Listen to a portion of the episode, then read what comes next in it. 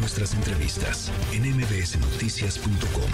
Escuchas a Ana Francisca Vega. En solo dos años, entre 2020 y 2022, eh, más de 490 millones de pesos de recursos públicos, de recursos del gobierno federal, provenientes de el Instituto de Salud para el Bienestar, que ya no existe, ¿no? ese, ese instituto que crearon cuando desaparecieron el Seguro Popular, dijeron ahora va a haber el INSABI, el INSABI se va a encargar de todo.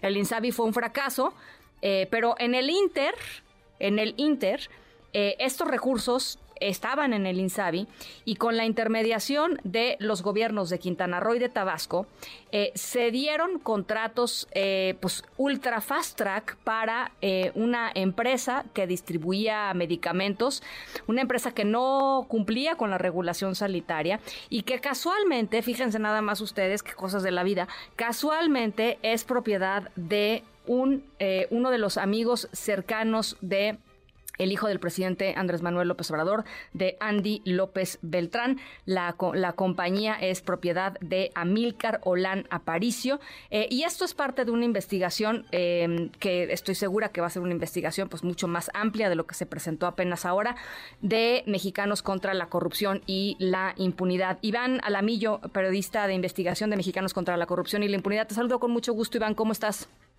Ana Francisca, buenas tardes. Un placer estar aquí contigo y con tu audiencia. A ver, pues es que eh, eh, es el, nivel de irregularidad que es que presenta eh, el, caso em, es, es, muy es muy impresionante. Y por qué no nos cuentas un poquito? Yo traté de dar, digamos, los, los generales, pero por qué no nos cuentas un poquito cómo es que se fue tejiendo esta esta esta trama para terminar con pues casi 500 millones de pesos de dinero público en manos de pues uno de los cercanos de el hijo del presidente López Obrador. Sí, claro que sí. Pues mira, como tú bien eh, mencionaste, estos contratos serían entre 2020 y 2022. Fueron casi 500 millones de pesos los que se asignaron a la empresa del amigo de Andrés Manuel López Beltrán, hijo del presidente López Obrador. Eh, y los recursos provenientes de estos contratos eran del INSABI. Eh, lo que se hizo fue que el INSABI firmaba convenios de transferencia de recursos con los estados. El INSABI eh, firmó convenios con todos los 32 estados eh, desde su nacimiento y entre ellos firmó con Tabasco y Quintana Roo, que eran ya gobiernos eh, pues en las manos de Morena, que eran gobernados por Morena. Y después de que el INSABI transfería estos recursos a los gobiernos estatales de Morena, los gobiernos estatales de Morena contrataban a su vez a, la empresa del amigo de Andy López Beltrán. nosotros literalmente tenemos bien mapeada toda la ruta del dinero, desde que sale el INSABI, llega a las arcas del gobierno estatal de Quintana Roo y de Tabasco y se entrega a esta empresa.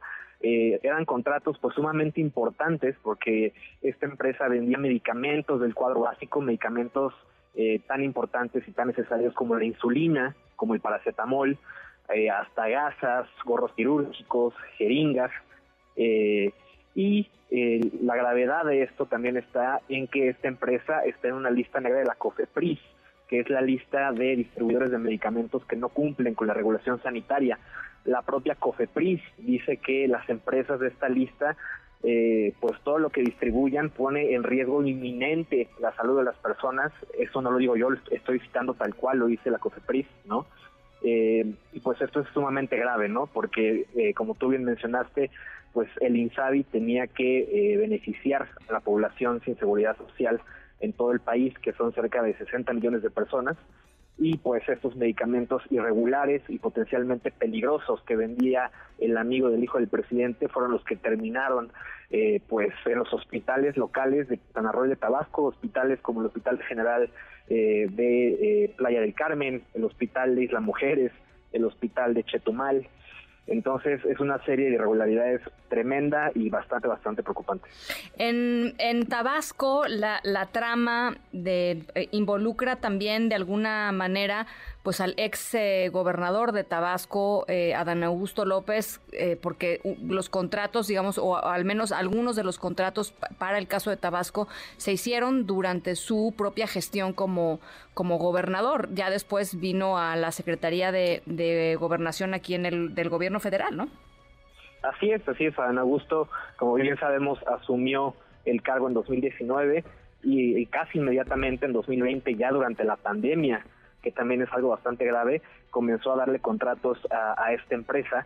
Eh, nosotros eh, publicamos que el gobierno de Adán Augusto López le otorgó casi 220 millones de pesos eh, a, la empresa del amigo Dani López Beltrán y si a esos 220 millones le sumas los 274 millones que le dio el gobierno de Mara Lezama en Quintana Roo, se suman casi 500 millones de pesos. Sí, sí. Oye, eh, y, aquí la pregunta es, pues no un gobierno estatal tendría que, hay muchas irregularidades, pero vayamos por las más evidentes.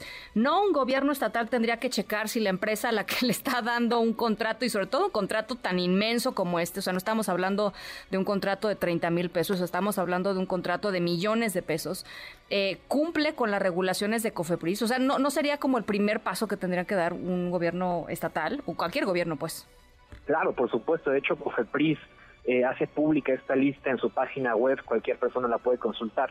Y COFEPRIS en su página web incluso señala y enfatiza que esta lista es pública para que los, los entes de gobierno, los gobiernos estatales, la Secretaría de Salud, etcétera, la revisen constantemente y vean que sus proveedores no se encuentran en ella.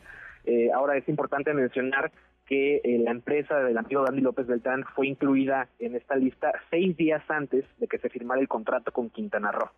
Entonces, eh, parece que hubo ahí una especie de, eh, pues de fast track, como tú dijiste, ¿no? De apurar esa licitación. Para que no, para, para, para, librarla, digamos. Para librarla, al final no la, no la libraron porque con el contrato se otorga, esta empresa ya tenía seis días en la lista. Eh, aparte de esa irregularidad, pues también eh, eh, existe, por supuesto, pues el vínculo con el hijo del presidente, ¿no? O sea, dijo que es evidentemente la, más grave de todas, la más complicada de comprobar en términos de cómo compruebas que hubo una influencia ahí para que se le otorgaran a esta empresa esos contratos. Sin embargo, pues sí es de notar que no es cualquier, no es un ciudadano común, pues. Exactamente, exactamente. Nosotros para probar esta relación de amistad que es muy complicado de probar periodísticamente. Eh, tenemos varias fotos, ¿no? Varias fotos en donde aparecen Andy López Beltrán junto con Amil Carolán, eh, el empresario ganador de los contratos. Y no solamente eso, hay otra, otro asunto bastante grave. Eh, Amil Carolán no solamente es amigo del hijo del presidente, también eh, es amigo y mantiene relaciones de negocios con la familia Calderón Alipi.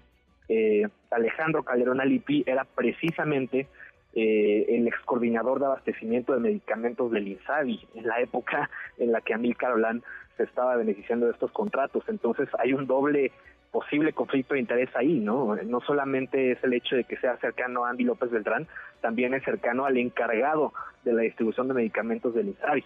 Actualmente es el director del INS Bienestar, que fue o que es la dependencia que vino a suplir al, al extinto INSABI.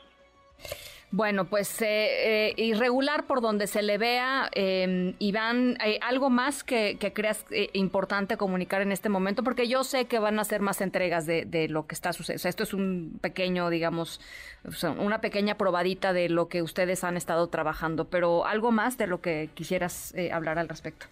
Y así es que, bueno, el presidente López Obrador pues ha dicho varias veces que sus hijos no tienen ningún tipo de injerencia en el gobierno. Eh, sin embargo, este caso prueba todo lo contrario. Eh, no solo tenemos fotos, tenemos los contratos, tenemos los convenios, tenemos las facturas que comprueban cómo el dinero se depositó efectivamente en la empresa. Entonces, eh, pues las pruebas están ahí, las pruebas documentales están ahí. los invito a leer la investigación en nuestra página web contra la corrupción.mx y en nuestro Twitter, eh, arroba MXVS Corrupción. Bueno, pues por supuesto em, estaremos eh, muy pendientes de lo que vayan sacando y, difundimos, por supuesto, esta propia investigación. Muchísimas gracias, Iván. Gracias, Ana Francisca. Buenas tardes. Un abrazo, muy buenas tardes. Y por cierto, fíjense, eh, pasa esto. Y pasa, eh, pues en paralelo, en la Cámara de Diputados, 43 votos a favor, 31 votos en contra, las comisiones de salud y de Hacienda de la Cámara de Diputados aprobaron y lo hicieron en fast track también, eh, un proyecto de reforma que lo que quiere hacer es que todo el gasto del... De sistema de salud público en nuestro país sea federalizado.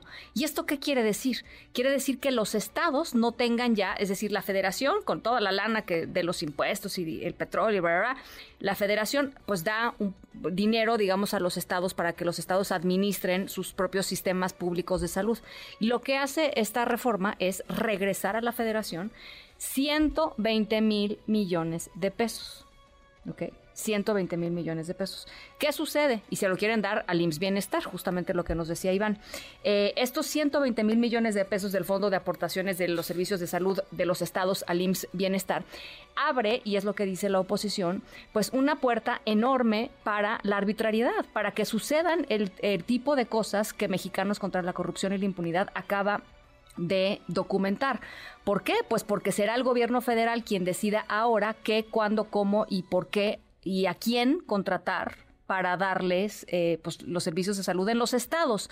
Y el gobierno federal, que había prometido en 2018 pues ser transparente y, y, ¿no? y, terminar con los amiguismos, y etcétera, etcétera, es uno de los gobiernos más opacos y que ha eh, dado más contratos por la vía de la adjudicación directa eh, en los últimos años en lugar de en las licitaciones abiertas, previas, transparentes. Y pues por supuesto hay una preocupación enorme de qué es lo que puede suceder con estos 120 mil millones de pesos del Fondo de Aportaciones de los Servicios de Salud a el IMSS Bienestar, que hay que decirlo además, pues no está todavía consolidado. El IMSS Bienestar vino a sustituir al INSABI, ¿no? Que fue un fracaso, el INSABI, que fue un fracaso en términos de, pues, proveer lo que tenía que proveer, que era servicios de salud. Así es que em, la discusión de esta iniciativa de los 120 mil em, millones de pesos va a ser discutida en el Pleno de la Cámara de Diputados la próxima semana y por supuesto les estaremos platicando en qué termina todo, en qué termina todo esto.